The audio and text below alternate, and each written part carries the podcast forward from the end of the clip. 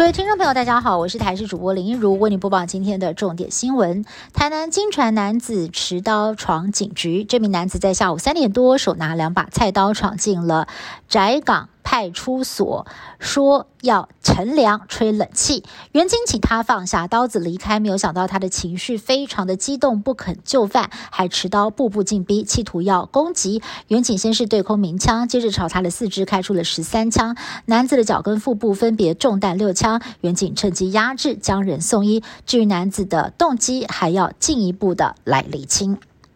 台南杀警案发生到现在已经第五天了，导致命案发生的相关程序漏洞百出，外一间典狱长。杜聪典更因此遭到拔关，而殉职远警的家属听到消息，则是转为低调，不愿意再多做回应。倒是红海集团创办人郭台铭在今天下午在脸书上发出了百字文章，先是表态将各捐五百万元给殉职远警的家属，同时提出了远警的用枪时机要放宽，外间的管理要紧缩，死刑该执行就要执行三点看法。他还点名徐国勇跟蔡清祥难辞其咎，批评高官麻木不仁。他喊话一定要有人为之。这件事情下台负责。有时恶劣的求职诈骗，有嫌犯在脸书上抛出高薪征才广告，被害人信以为真，前往面试，却立刻遭到了囚禁，身上的证件跟现金通通被抢走，拿去办人头账户。因为他们的手法太过嚣张，光天化日之下就敢把被害人遮住眼睛，运送到新北市细致囚禁，引发了邻居注意恶行才曝光，警方及时救出了五名被害人。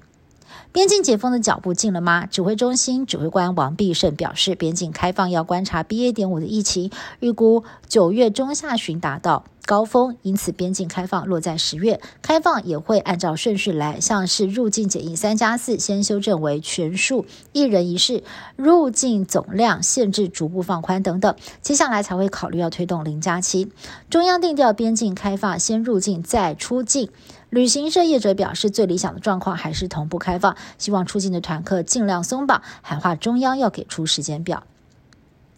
改善地球暖化，加州政府可不是光说不练。二十五号领先全球，第一个宣布，二零三五年，也就是十三年之后，加州将要全面的禁止销售燃油车，全面的进入电动车时代。不过，专家也指出了，电动车的售价比燃油车高，再加上如果充电系统的设置不够普及的话，都会成为政策推行的极大阻力。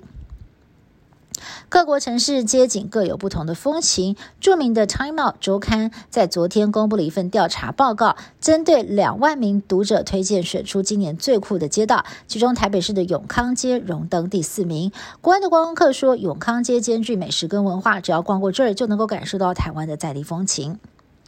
日本内阁会议在今天正式敲定，前日向安倍晋三国葬费用大约是二点五亿日元，折合台币五千五百万，当中包括了维安、防疫还有场地费等等，全部由国家买单。根据日本媒体报道，日本外务省已经向台湾还有一百九十五个邦交国发出了邀请，包括了美国前总统奥巴马。法国总统马克宏、美国副总统贺锦丽都会亲自赴日本致哀。不过，日本国内对于安倍国葬意见分歧，不少人反对举行国葬。以上新闻是由台视新闻部制作，感谢您的收听。更多新闻内容，请您持续锁定台视各界新闻以及台视新闻 YouTube 频道。